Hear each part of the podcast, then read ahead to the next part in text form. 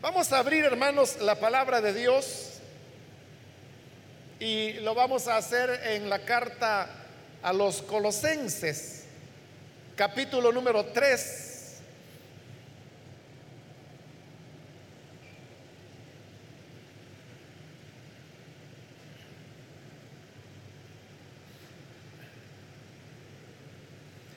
La palabra de Dios nos dice en la carta a los Colosenses capítulo 3, versículo 22 hasta el final, siervos, obedeced en todo a vuestros amos terrenales, no sirviendo al ojo como los que quieren agradar a los hombres, sino con corazón sincero, temiendo a Dios.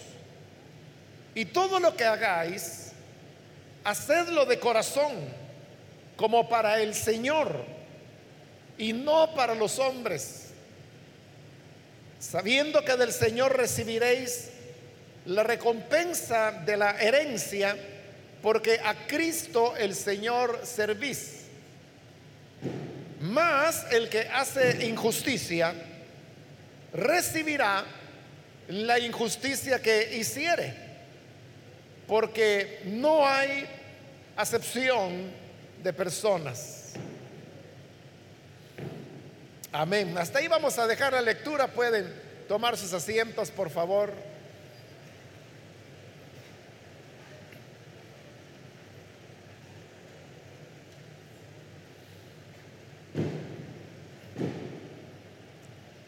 Hermanos, habrán escuchado que el tema que corresponde desarrollar el día de hoy es el de la iglesia y la sociedad. Es decir, cómo la iglesia puede desarrollar relaciones de armonía con la sociedad. Este es un tema que también se impartió el día de ayer y ayer hablábamos primero pues definiendo qué es la sociedad y usábamos la, definición más corta y decíamos que la sociedad son las relaciones que se establecen entre las personas. Como todos tenemos relaciones con otras personas, entonces todos vivimos en sociedad. Ahora, ese vivir en sociedad, decíamos que lleva, por ejemplo, a los seres humanos a, a vivir en comunidades, en ciudades, en países. Y así es como la primera relación que nosotros tenemos como cristianos es con nuestros vecinos. Y decíamos que la mejor manera de poder relacionarnos con el vecindario, con las personas que viven alrededor de nuestras casas, era a través del servicio siguiendo el ejemplo que el Señor Jesús nos dio, quien dijo, yo no he venido a servir, perdón, no he venido a ser servido, sino a servir y a poner mi vida en rescate de muchos. Ese ejemplo del Señor es para nosotros un modelo que nos enseña que sirviendo a las demás personas, nosotros podemos construir armonía y ese es un camino que en sí mismo es evangelizar. No es preparar el camino o hacer el camino para que luego venga la evangelización. En el hecho mismo de servir a nuestros vecinos estamos ya evangelizando, solo que no con palabras, sino que con hechos.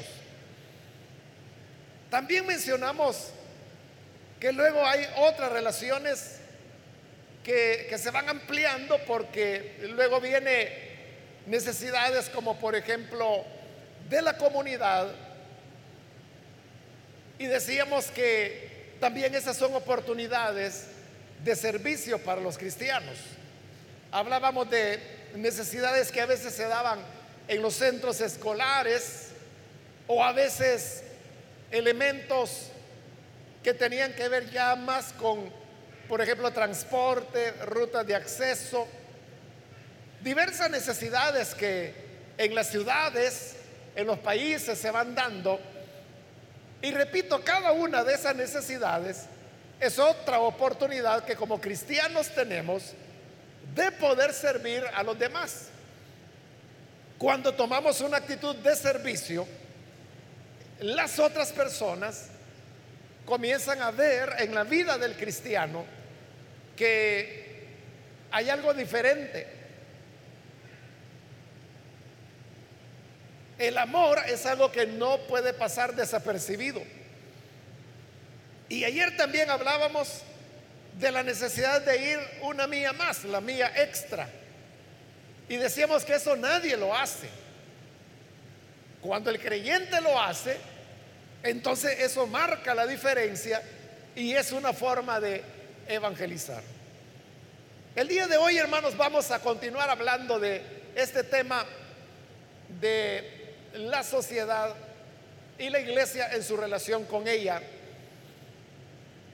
Y un elemento, hermanos, que es clave para que nosotros nos relacionemos socialmente es el tema del trabajo. Piense usted eh, en todas las relaciones sociales que usted tiene y verá que la mayor parte de ellas son relaciones sociales que se establecen por el tema del trabajo. De las personas con quienes usted se relaciona son porque son sus compañeros de trabajo, o porque son proveedores, o porque son clientes. Es así como usted ha ido conociendo personas a lo largo de su vida y son amistades que permanecen hasta el día de hoy. Y no solamente es el aspecto de que el trabajo es un medio de relación con otras personas, lo cual es verdad. Pero hay algo más. El trabajo es a lo que e, en lo que más invertimos nuestra vida. Suponiendo que usted tuviera una jornada de ocho horas que la mayor parte de personas no las tiene, es más. Pero suponiendo que fueran las ocho horas, usted no dedica, por ejemplo, ocho horas a la iglesia. Usted no dedica ocho horas a su familia, por ejemplo. No dedica ocho horas diarias a la recreación, ya sea que va a una montaña, va a una playa, va a un río, a un parque. No dedica ocho horas diarias a eso, pero al trabajo sí. Es decir, que buena parte de nuestra vida vamos a vivirla en las relaciones de trabajo. Y por eso es que construir relaciones armoniosas en el trabajo es otra manera de relacionarnos armoniosamente con la sociedad y transmitir el mensaje del Evangelio. Por eso es que leí, hermanos, los versículos con los cuales hemos iniciado esta reflexión, donde se está hablando y se están dando recomendaciones a los siervos, que eran los que hacían el trabajo en esa época, en tanto que los amos, que aparecen un poco antes en este capítulo, eran lo que hoy serían los jefes.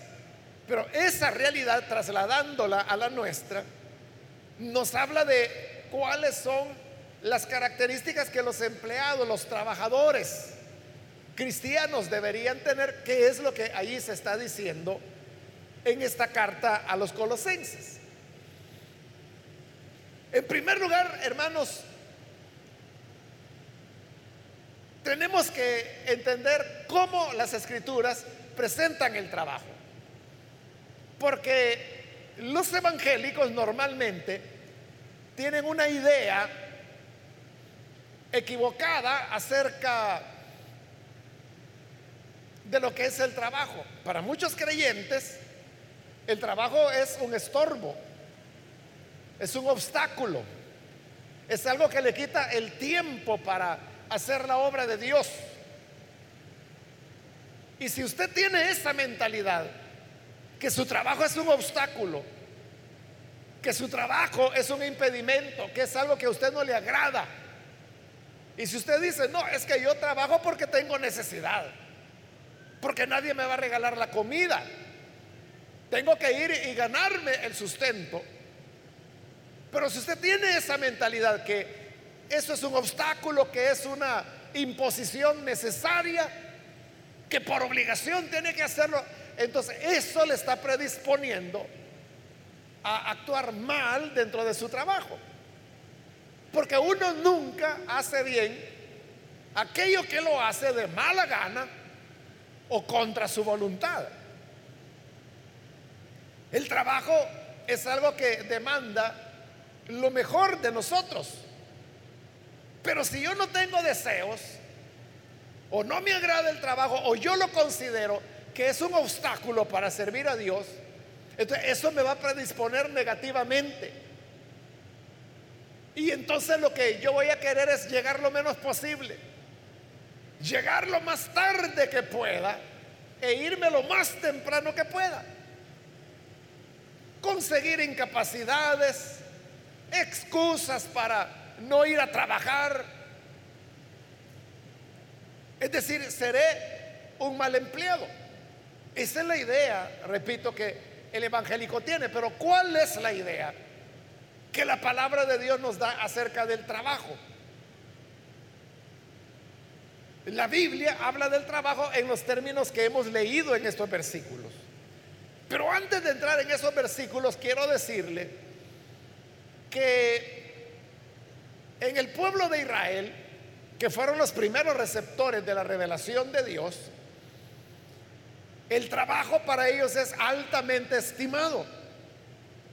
¿Por qué razón? Porque fue establecido por Dios.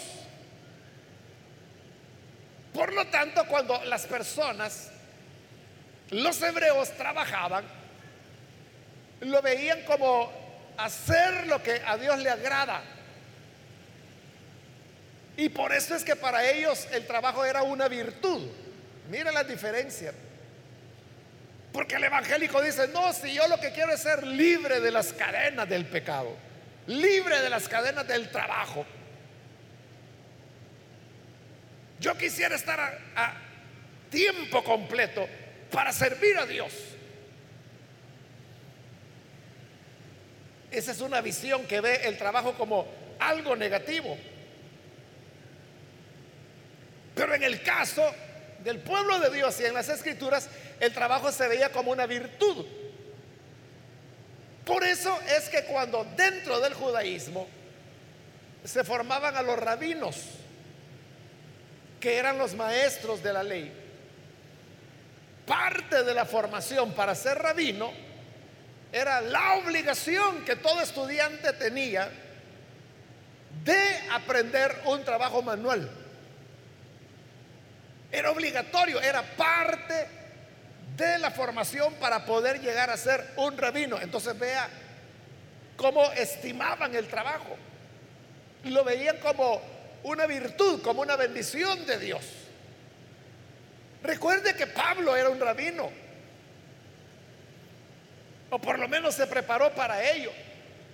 Y por eso es que Pablo había aprendido un oficio, que era el hacer tiendas.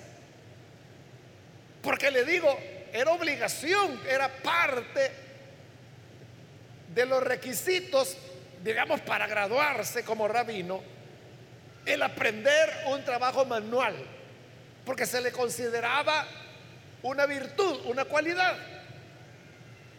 Significa que si nuestra concepción de lo que es el trabajo no corresponde a lo que la palabra de Dios es, lo que tenemos que cambiar es nuestra concepción.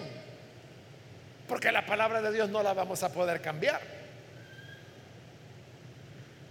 Entonces, la Biblia presenta el trabajo como hacer la voluntad de Dios. La Biblia presenta a los esclavos, en este caso, que hoy serían los empleados, le presenta el trabajo como un ministerio. Fíjese de lo que estamos hablando. Es lo que dice ahí la escritura. Ve el versículo 22. Siervos, que hoy, hoy sería empleados. Obedeced en todo a vuestros jefes terrenales, no sirviendo al ojo como los que quieren agradar a los hombres, sino con corazón sincero, temiendo a Dios. Entonces, el trabajo debe ser desarrollado como una expresión de nuestro temor a Dios. Pero en el 23 añade, todo lo que hagáis, hacedlo de corazón. Oiga, como para el Señor y no para los hombres. Entonces, cuando hacemos ya algo para el Señor, lo que hacemos ya cambia la percepción que nosotros tenemos de ello. ¿Por qué usted se esfuerza, por ejemplo, si es diácono o diaconisa? Porque usted viene de trabajar, ¿verdad? Todavía no le quedó lugar de ir a cenar, no ha llegado a su casa. A lo mejor se trae el uniforme en una mochila, en algo, o algún familiar se lo trae acá. Usted se mete al baño, se cambia y ya está listo. ¿Por qué hace ese esfuerzo? Usted salió quizás a las 5 de la mañana o a las 4 de su casa para ir a trabajar y todavía no ha regresado y hace más de 12 horas que salió. Pero ¿por qué está acá? Ya listo para servir. Usted dice, es que es para el Señor. Como es para el Señor, usted hace lo mejor, hace el esfuerzo, está cansado. Pero lo hace con amor, con dedicación, porque sabe que es para el Señor. El pasaje lo que nos está diciendo es que el trabajo debe hacerse no para los hombres, sino para el Señor. Cuando vemos entonces el trabajo como algo que hacemos para el Señor, allí es cuando cambia totalmente la percepción del trabajo y se convierte en un ministerio. Porque al trabajar estamos sirviendo al Señor. Lo estamos haciendo para Él. Por lo tanto, no tenemos que ver el trabajo como un castigo, como una pena, como un obstáculo. Es que yo solo quisiera pasar orando en la iglesia, alabando a Dios. Yo solo quisiera pasar evangelizando. Pero aquí estoy atado a este trabajo, a este almacén, a este negocio.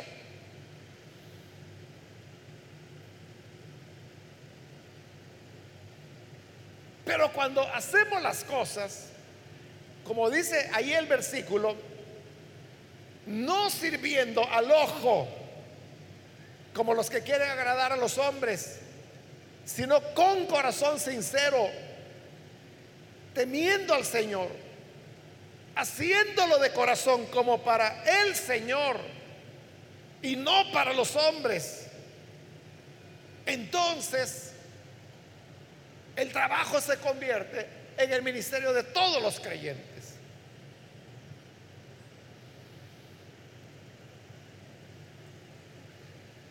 Otros dicen, es que lo que ocurre, hermano, es que usted no sabe dónde yo trabajo. Si usted conociera a mis compañeros de trabajo,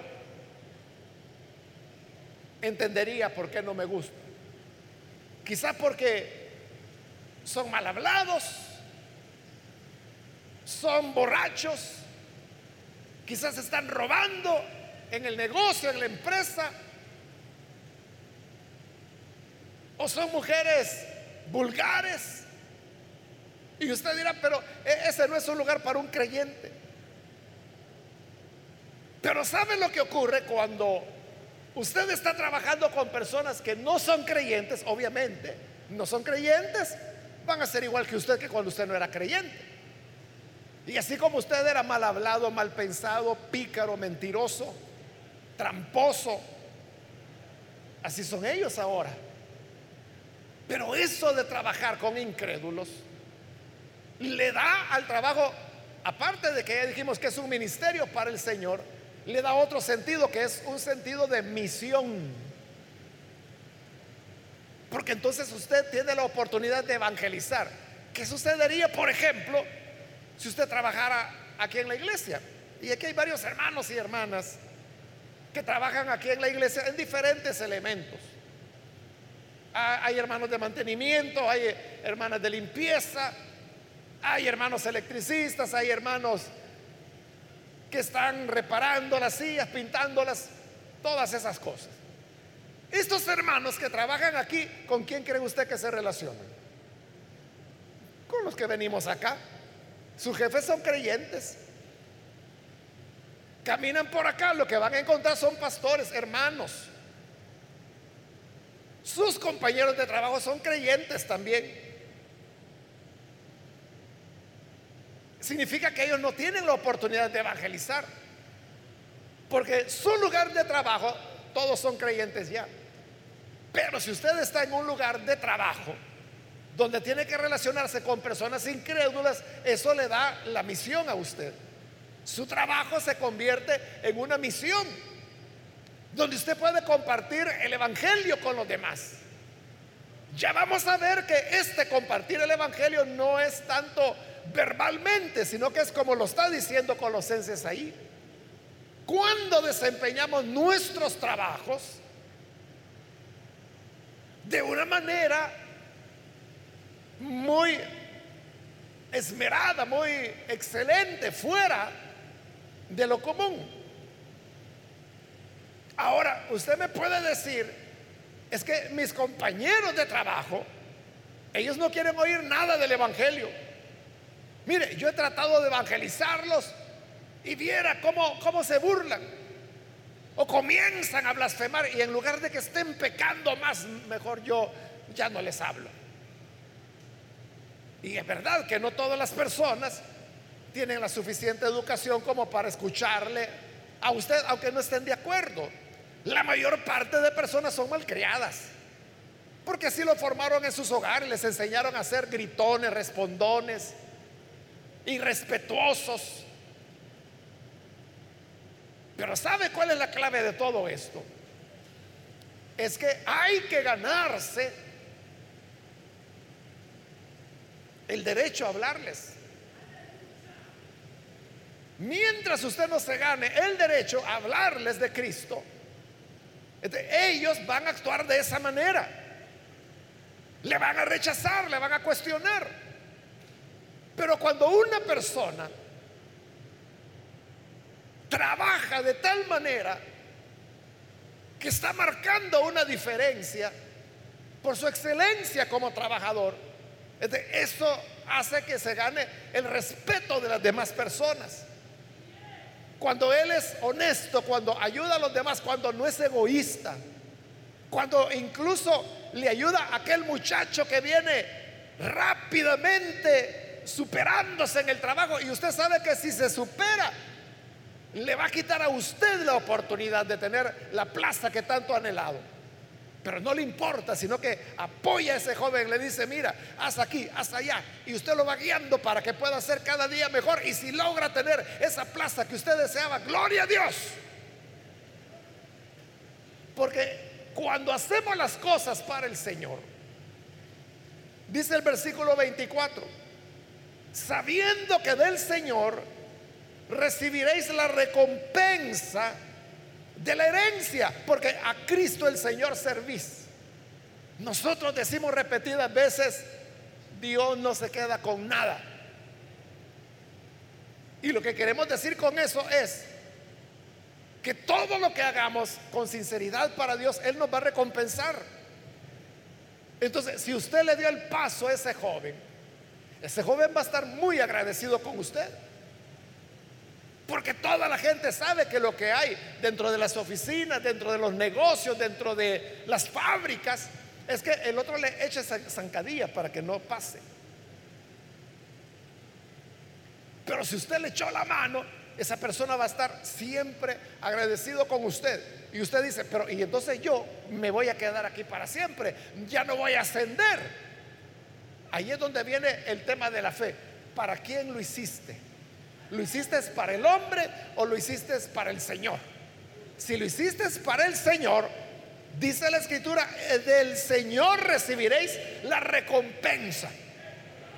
Es decir, lo que usted repite con insistencia. Dios no se queda con nada. Si ayudaste a un compañero para que él saliera bien, el Señor le dará la recompensa. ¿De qué manera? No lo sabemos. Pero Él es el que manifestará la gracia para que usted también pueda ser bendecido. Así es como uno se gana el derecho a ser escuchado. En ese ejemplo que yo le he dado, que usted ayudó a un joven para que lo superara usted mismo, ¿usted qué cree que ese joven no le va a escuchar el día que le hable de Jesús? Pero primero usted tuvo que trabajar, tuvo que ganarse el derecho. Todos sabemos por el libro de los hechos de los apóstoles que Pablo por un tiempo trabajó haciendo tiendas en Corinto y las vendía, porque esa era la manera como sobrevivía él y como él sostenía su equipo apostólico o misionero, como le queramos llamar. Pero ¿cómo cree usted que eran las tiendas que Pablo hacía para vender? ¿Cree que eran tiendas malas? ¿O cree que eran tiendas de muy buena calidad? Supongamos que eran tiendas malas las que él vendía. Y que cuando la gente las compraba y trataban de armarlas, se les rompían, se les descosían.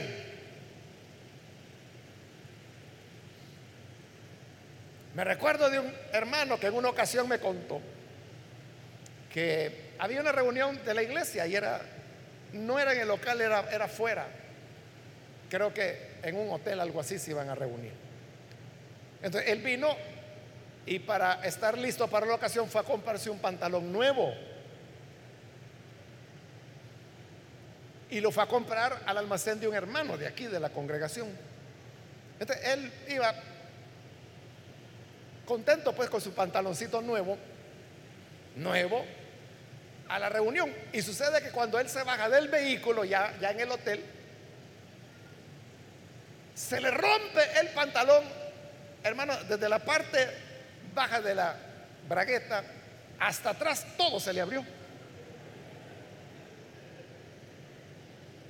Y entonces el hermano se y él tenía que hablar en esa reunión. había cerca un hermano, un, joven, que le dijo, hermano, le dijo, venga, venga para acá. Y le dijo él, mire, fíjese que se me rompió el pantalón. Entonces, usted véngase detrás de mí, bien pegadito. Entonces, comenzó a entrar al hotel. Y el otro venía detrás tapando. Y le decía, ¿qué hago? Porque tenía que pasar al frente. Y entonces este otro hermano dijo, mire, quédese por aquí, le dijo, pegadito a la pared. Y voy a ver que si encuentro algo. Y total que, se fue a buscar. Al rato venía con un rollo de tirro y con una engrapadora. Claro, en, un hotel no hallar pues otra cosa, quizás ahí la administración fue a pedir. Entonces lo metieron al baño y entonces el hermano empezó a ponerle cinta y cinta y cinta de tirro. Comenzó a engrapar, hermanos, tratando pues de cerrar toda la abertura que, tenía el pantalón. Pero claro, eso hermano no da ninguna seguridad. O sea, si cuando estaba cosido se le rompió por bajarse del vehículo, cuando ya le tocó participar, él se fue acercando poco a poco a la plataforma.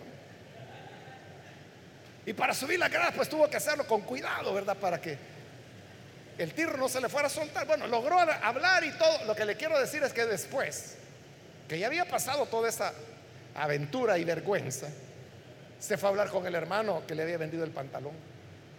Y le dijo, mire, me pasó esto y esto, nuevo, lo estaba estrenando. Y él me contó que el hermano le, ah, le dijo, ya sé qué pasó. Es que se le rompió el tiro, le dijo. Bueno, yo lo que sé es que estaba nuevo y que no sirve. Obviamente nunca volvió a comprar ahí. Ahora, yo sé la historia porque el que le compró pues fue un hermano de aquí de la iglesia y él me lo contó. Pero ¿qué tal si hubiera sido un incrédulo? Que hubiera pensado de este hermano? Que era una estafa, que le había vendido un pantalón de mala calidad. ¿De qué hubiera pasado si las carpas de Pablo hubieran sido de mala calidad? ¿Cómo evangeliza a ellos a los corintios? Pero si sus carpas eran de muy buena calidad, entonces, ¿cuál era la imagen que la gente tenía de él? eso le daba a Pablo el derecho de hablarles. Y por eso es que Pablo tuvo tanto éxito en Corinto, porque antes de ser un predicador a tiempo completo había sido un artesano que manualmente hacía carpas y eran carpas buenas. Entonces la gente decía en la ciudad de Corinto, miren, vayan donde el judío. Ese sí que vende de calidad y es buen precio, vayan. Y luego Pablo, ese Pablo, ese judío que hacía carpas, es el que les comienza a hablar de Cristo. ¿Cómo no lo iban a oír? A eso me refiero cuando le digo que hay que ganarse el derecho de ser escuchados. No solo hay historias tristes no, o negativas como la que le acabo de contar. Hace varios años, hermanos, unos 15 años quizá, yo llegué a la oficina, bueno, entrando a la oficina iba cuando un hermano que yo realmente, lastimosamente no lo recuerdo, pero era un hermano, un hombre y me dijo, hermano, mire, necesito, me dijo, que me dé la plantilla de su pie. Y eso le dije. Usted déme la es que le quiero hacer un par de zapatos, me dijo. Entonces yo dije, bueno, para no estar aquí hablando, ¿verdad? Agarré un papel y le pinté la, la plantilla y vaya, aquí está, gracias, y se fue. Como a la semana, hermanos, que yo vine, él ya había venido y me había dejado un par de zapatos. Yo no lo vi porque yo solo lo vi ese día que me pidió la plantilla. Hermano, ha sido, yo diría, el, mejor par de zapatos que yo he tenido en la vida. Él los había hecho, pero eran hermanos excelentes. Bueno, primero me quedaron exactos, ¿verdad? Porque lo hizo muy bien, pero además eran de muy buena calidad. A mí, hermano, los zapatos me duran, en verdad, no menos de 10 años. No gasto muchos zapatos. Y los tuve. O sea, por eso es que le digo que tuvo que ser hace como 15 años, porque ya no los tengo, ya me los acabé, ¿verdad? Pero eran excelentes que mire, que si yo supiera quién es el hermano o cómo se llama, es que ese fue mi error. Yo no le puse mucha atención cuando él me dijo, deme la plantilla. Pero si yo supiera dónde está él, cómo se llama, yo lo buscara para que me hiciera otro par de zapatos, de verdad. No para que me lo regale como hizo con eso, ¿verdad? Porque yo le digo, no, no se encuentran. No se encuentran zapatos tan buenos como los que él sabe hacer. O sea, lastimosamente, pues, esos maestros zapateros, como se le llamaba, hoy están extinguiéndose porque con todo eso de los zapatos chinos, la gente prefiere un par de zapatos que cuestan 5 dólares que pagar, no sé, 30 por un par de zapatos, pero hecho a mano, ¿verdad? Y bien hechos.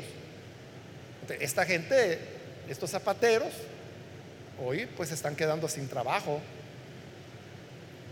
porque ya, ya, no tienen clientes, o sea, la gente ya, ya no quiere pagar eso, ya no está dispuesto. Pero lastimosamente no sé si está aquí el hermano, ahí me busca al final, por favor. No para que me regale, sino que, como le digo, para comprarle, porque realmente muy bueno, es, es un gran zapatero. Pero si yo fuera cliente del que lastimosamente no, no lo fui, solo recibí un regalo de él, ¿no? Pero si yo fuera incrédulo y fuera cliente de él y él un día me comienza a hablar de Jesús, yo lo escuchara. Pero si él me regala de esos zapatos, que el primer día que me los pone salen ya con la lengua para afuera, primero me sentiría estafado. En segundo lugar, nunca le vuelvo a comprar. Y en tercer lugar, si quiere hablarme de su religión, menos que lo voy a escuchar. A eso me refiero cuando digo que tenemos que ganarnos el derecho de que la gente nos escuche. ¿Y cómo nos lo vamos a ganar? Siguiendo las instrucciones que la palabra de Dios ahí nos da. Ya le dije, en primer lugar, ver el trabajo como un ministerio. No es un castigo, no es una carga, no es un obstáculo. Y segundo lugar, viéndolo como un campo de evangelismo, pero donde evangelizamos más que con palabras, con hechos, con su desempeño dentro del trabajo. Por eso cuando usted dice, yo quisiera estar a tiempo completo sirviendo al Señor, pero este trabajo me lo impide. Pero con este enfoque que la escritura nos está dando acá, note algo, usted ya está a tiempo completo. Usted ya está trabajando a tiempo completo para el Señor. Porque esas ocho horas o doce, lo que sea que lo ponen a trabajar, usted no lo hace para el hombre, lo hace para el Señor. Y cuando ya sale de su jornada, ¿a dónde va? Pues probablemente a la iglesia si le toca culto ese día. ¿Y qué viene a hacer aquí? A servir al Señor. Y luego, ¿qué hace? Se va a su casa. ¿Y qué hay en su casa? Su familia. Y construir armonía con su familia, amar a sus hijos, amar a su esposa. O si usted es mujer, ver con respeto a su esposo es, es seguir sirviendo para el Señor. Entonces está a tiempo completo con el Señor. Todo es que nosotros tomemos el trabajo como el ministerio y como el campo de evangelismo que Dios nos ha dado a nosotros. Probablemente usted no va a ir como misionero a Burkina Faso o no va a ir como misionero a Albania o a Japón, qué sé yo. Pero en el trabajo usted ahí se está relacionando con incrédulos. La pregunta sería, ¿qué imagen tienen ellos de usted? Lo ven como el amargado. Ahí viene el que a todos manda al infierno. Ahí viene el bravo. Ahí viene el religioso. Así lo ven. O, lo ven como, no hombre, a este hay que pegársele porque este es bueno. Este sí que sabe cómo hacer las cosas. Hace años, hermano, me recuerdo de una joven que trabajaba en un banco. Y al menos en esa época, no sé si todavía, era cajera. Eh, les ponían metas de clientes atendidos por hora. Entonces, mientras más clientes atendieran por hora, así es como se las reconocía como buenas empleadas y eran promovidas. Y yo recuerdo que ella me dijo la cantidad de operaciones que podía hacer en una hora. Y era sorprendente, yo ya no me acuerdo, hermanos, porque eso fue hace ya ratos. Pero era sorprendente la cantidad de operaciones bancarias que podía hacer en una hora. Y yo le dije, ¿y cómo hace? Y ella me comenzó a explicar, pero era bastante técnico, ¿verdad? Porque era cuestión de la máquina y que mientras estoy haciendo esto estoy adelantando aquello otro. Total que era como un pulpo la muchacha para, pero eso lo hacía altamente eficiente. Esa persona es la que se ha ganado el derecho para hablar a sus compañeros. Y por eso el trabajo tiene que ser visto como parte de su servicio a Dios. Por lo tanto, repito, es una manera de ser un servidor a tiempo completo para el Señor. De esta manera es como nos estamos relacionando con la sociedad, en este caso a través del trabajo, con los otros empleados, con los jefes. Y se construye armonía por medio de hacer lo que la Biblia dice. Ahora, hay una cosa importante en esto, hermanos, y es el tema de la paciencia. En primer lugar, porque las personas van a notar que usted es un buen empleado o una buena trabajadora con el tiempo. Eso no se nota en una semana ni en un mes, a veces ni en un año. Pero cuando ya el tiempo va pasando, la gente comienza a notar, esta persona es buena, este es acá, este es allá, y comienza a ganar respeto. Y aún estas personas a las cuales usted le está ganando el derecho de hablarle de Cristo, puede ser que no crean de manera inmediata. Puede ser que tengan, hermanos, que pasar años, pasar mucho tiempo. Por ahí estaba leyendo un testimonio de, de un hombre, fíjese qué interesante cómo fue la conversión de él. Él se convirtió cuando ya estaba jubilado, es decir, que ya era anciano, digamos. ¿Y sabe cómo fue la conversión? Fue porque como ya estaba jubilado tenía disponibilidad de tiempo. Entonces él se puso a pensar en todas las personas que había conocido durante todos los años que él había trabajado, que mínimamente eran unos 40 años. Y él notó algo que los mejores trabajadores que él había conocido, todos eran creyentes. De esa reflexión, ya ellos ya no estaban. Esos compañeros ya no estaban, porque le digo, él ya estaba jubilado. Y en su jubilación, en su ancianidad, él se puso a repasar toda su vida de trabajo y se dio cuenta de eso. Eso es lo que lo llevó a la conversión. Pero obviamente aquellos que le dieron testimonio trabajando como para el Señor y no para los hombres, ya no estaban ahí. Quizás ya estaban jubilados o quizás ya estaban con el Señor. Entonces se requiere paciencia. Porque cada persona tiene su tiempo. Hay personas que creen muy rápidamente al Evangelio. Hay personas que tienen una sed. Y que basta, hermanos, con la menor orientación para que crean al Evangelio. Y hay otros que no. Que oyen, oyen, oyen, oyen. Y va a tomar tiempo. Va a tomar tiempo para que puedan creer. Ya le he contado de, un jefe que yo tuve. Él era ateo. Y él sabía que yo era cristiano. Ahí yo era simplemente un miembro de la iglesia. Y a veces él llegaba y se sentaba en mi escritorio, como era el jefe, pues podía hacerlo. Y entonces se ponía a platicar conmigo, me decía, mire Mario, me dice, ¿y cómo es eso? Me dice, de que María era virgen y quedó embarazada. Entonces yo ya le comenzaba a explicar, eh, es que la Biblia dice que el Espíritu Santo esto, esto y lo otro.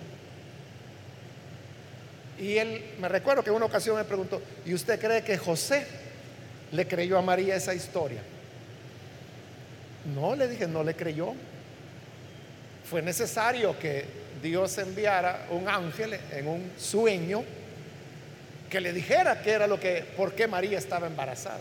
Ah, verdad, me dijo. ¿Verdad que José no le creyó? No, le dije. Claro, me dice, ¿quién va a creer eso? Me dice. Que una virgen va a estar embarazada. Y se fue. O sea, él era así, respetuoso, cordial y todo, ¿no? Pero esa era una bomba que le estaba tirando, ¿verdad? Como era una forma de decirme, mire, esa es una historia absurda. ¿Cómo se va a creer eso?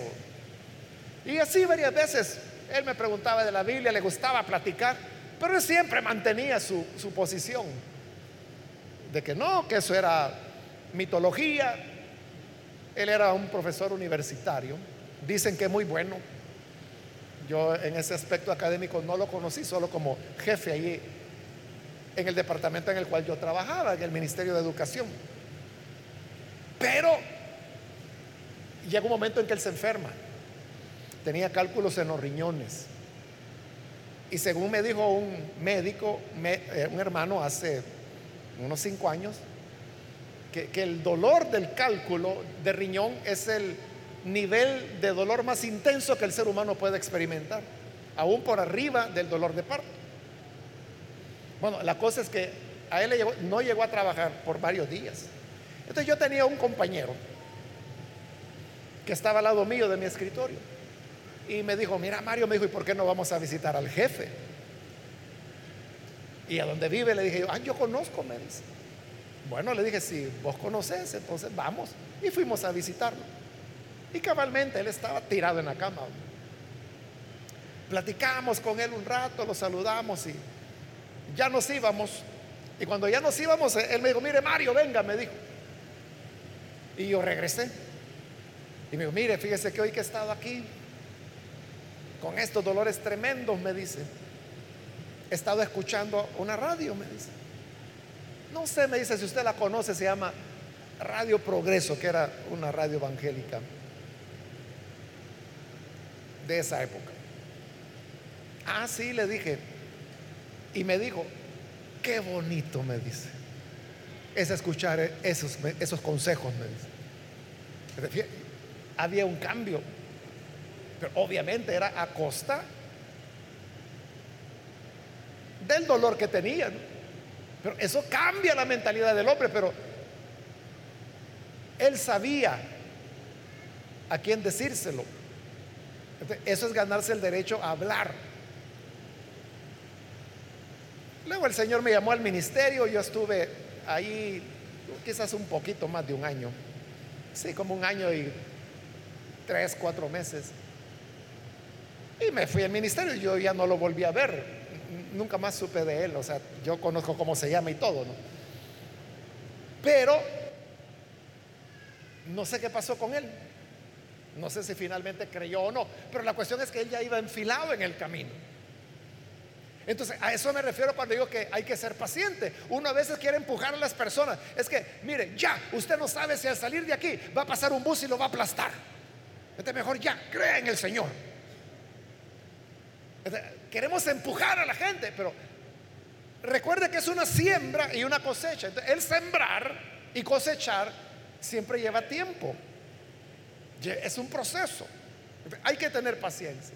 En segundo lugar, cuando, como son compañeros de trabajo, habrá ocasiones en las cuales se platican. Y no solo de trabajo, porque puede ser que su compañero de trabajo le dijo, mire, ya oyó del coronavirus. ¿Y eso? Y comienzan a comentar. O le dice, mire qué calor, ¿verdad? No parece que estamos en enero. Imagínense cómo va a ser allá por abril o mayo. A veces la gente dice, mire, y no se dio cuenta de lo que pasó en tal iglesia. A veces surgen temas, o incluso le pueden preguntar directamente, mire, ¿qué dice la Biblia sobre tal cosa? Mire, ¿y será cierto lo que dicen que la luna de sangre es que ya el mundo se va a acabar? Entonces, cuando se dan esas oportunidades de hablar, uno debe aprender a hablar sin chocar con las personas. Hay que evitar chocar con las personas. Puede ser que alguien le diga, mire, ¿verdad que ustedes los evangélicos no creen en María? Claro que sí creemos.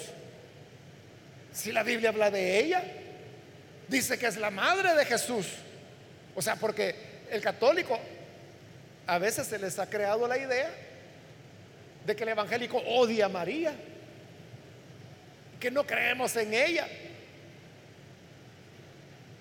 Pero nosotros no odiamos a María, ¿verdad? ¿O alguien odia aquí a la hermana María? No, ¿verdad? Si es la madre del Señor Jesús, ella estuvo en el aposento alto entre los 120. Es una hermana. Es una cristiana, creyó en su hijo al cual había dado a luz. Entonces, ahí es donde uno, hermano, tiene que decir, no, no, mire, no es así, no, no, sí creemos en ella, la respetamos. Ahora sí dice, pero mire, ¿verdad que ustedes no creen que María es la coautora de la salvación y de la gracia? Porque si la presenta el dogma católico, que ella es coautora de la salvación, fíjese y de la gracia de Dios, que es nuestra intercesora. usted puede decirle, no, eso es del diablo, porque la Biblia dice que solo hay un mediador entre Dios y el, y el hombre, y ese es Jesucristo. Así que, que María ni que nada, arrepiéntase, pagano, idólatra. Usted puede responder así, pero lo que hay que hacer es no chocar, no chocar. Si le dicen, por ejemplo, eso, ¿verdad que ustedes no creen que María es mediadora o es coautora de la redención? Usted le puede decir, bueno, es que fíjese que la Biblia lo que dice es que en Jesús nosotros fuimos hechos perfectos de una vez y para siempre. Porque eso dice la Biblia, ¿verdad? Y si la persona dice, ¿a dónde dice eso? En el libro de Hebreos. Usted no está contradiciéndole ni destruyéndole nada. Y le está presentando algo positivo. Y vea, hay cosas, hermanos, que las personas comprenderán, como todos nosotros, que nosotros no llegamos al Evangelio sabiendo todas las cosas. Estando en el Evangelio, fue que comenzamos a conocer. Y quiero terminar, hermanos, con el último elemento, y es que para poder tener una tarea de armonía en el trabajo y por lo tanto con la sociedad. Y una labor evangelizadora. Debemos amar y orar por las personas que trabajan con nosotros. Fíjese lo que le acabo de decir es amarlos. Son paganos, son malcriados, son borrachos, pero hay que amarlos. Porque esas dos cosas, el amor y la oración son invencibles. El amor y la oración rompen todas las cadenas, derriban todas las murallas, ablandan a cualquier corazón duro. El amor obra sensibilizando a las personas, cambiándolas. Y la oración, ¿para qué le cuento? Usted ya lo sabe. Entonces, por eso la norma debe ser Trabajar es mi ministerio, es mi campo de evangelismo. Por lo tanto, yo voy a mostrarles amor a mis compañeros de trabajo y oraré por la salvación de ellos. Cuando así lo hacemos, hermanos, vamos a ver muchos frutos y vamos a cumplir con lo que la palabra de Dios nos dice para tener una concepción correcta de lo que es el trabajo y así poder desarrollarnos armoniosamente dentro de la sociedad. Vamos a cerrar nuestros ojos y antes de orar, hermanos, yo quiero hacer la invitación para las personas que todavía no han recibido al Señor Jesús como su Salvador. Mas si usted ha escuchado la palabra de Dios y habiéndola oído, ahora comprende que la vida cristiana no es solamente para vivirla dentro del edificio de la iglesia, sino que es para vivirla en todo lugar y en el lugar de trabajo también. Entonces yo quiero invitarle para que hoy usted venga y reciba al Señor Jesús como su Salvador. Para hacerlo, póngase en pie, por favor, en el lugar donde está en señal que desea recibir a Jesús y así nosotros oramos por usted. Cualquier persona, cualquier amigo o amiga que hoy va a recibir a Jesús como su Salvador, póngase en pie, por favor, ahí en el lugar donde se encuentra. Hoy es el momento para hacerlo. ¿Hay alguna persona, algún amigo o amiga que va a recibir al Señor Jesús por primera vez, póngase en pie y vamos a orar. Venga, que el Señor tiene para usted vida nueva, algo usted nunca imaginó y nunca planeó. Son las cosas maravillosas que Dios prepara para los que creen en Él. Necesita usted venir, póngase en pie y oraremos por usted. Muy bien, aquí hay una persona, Dios la bendiga, bienvenida. Si hay alguien más que necesita pasar para recibir a Jesús, póngase en pie para que oremos por usted. ¿Hay alguien más que necesita venir? Quiero ganar tiempo y por eso invito a los hermanos que se han alejado del Señor. Hoy es un buen día para que usted pueda reconciliarse. Muy bien, aquí hay un niño que pasa, Dios le bendiga también. Pero si hay alguien, algún hermano o hermana que necesita reconciliarse, de igual manera, póngase en pie para que le incluyamos en esta oración. ¿Hay alguien más? ¿Alguna otra persona? Puede venir con toda confianza. Muy bien, aquí hay otro joven, Dios le bendiga. Aquí hay una niña, Dios la bendiga, bienvenida. ¿Alguien más que necesita venir para recibir al Señor? Venga, acérquese. Yo voy a finalizar la invitación ahora, pero si hay alguien más que necesita venir, ya sea que es primera vez o si es reconcilio, póngase en pie y vamos a orar por usted. Es la última invitación la que acabo de hacer. Muy bien, aquí hay otra persona. Dios le bendiga. Bienvenido.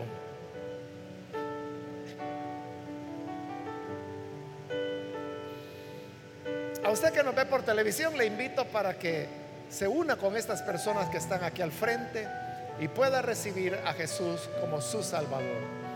Ore con nosotros. Señor, te damos las gracias por cada persona que está aquí al frente, como también aquellos que a través de radio, televisión o internet, o aún a través de las grabaciones, hoy se está uniendo en esta oración para recibirte como Salvador, como Señor. Transforma a estas personas dándoles una vida nueva, de tal manera que puedan servirte en todas las áreas de su vida. Y ayúdanos a todos, Señor, a tu iglesia, a tus hijos, para que comprendamos que trabajamos a tiempo completo para ti y que el trabajo es nuestro ministerio y nuestro campo de misión.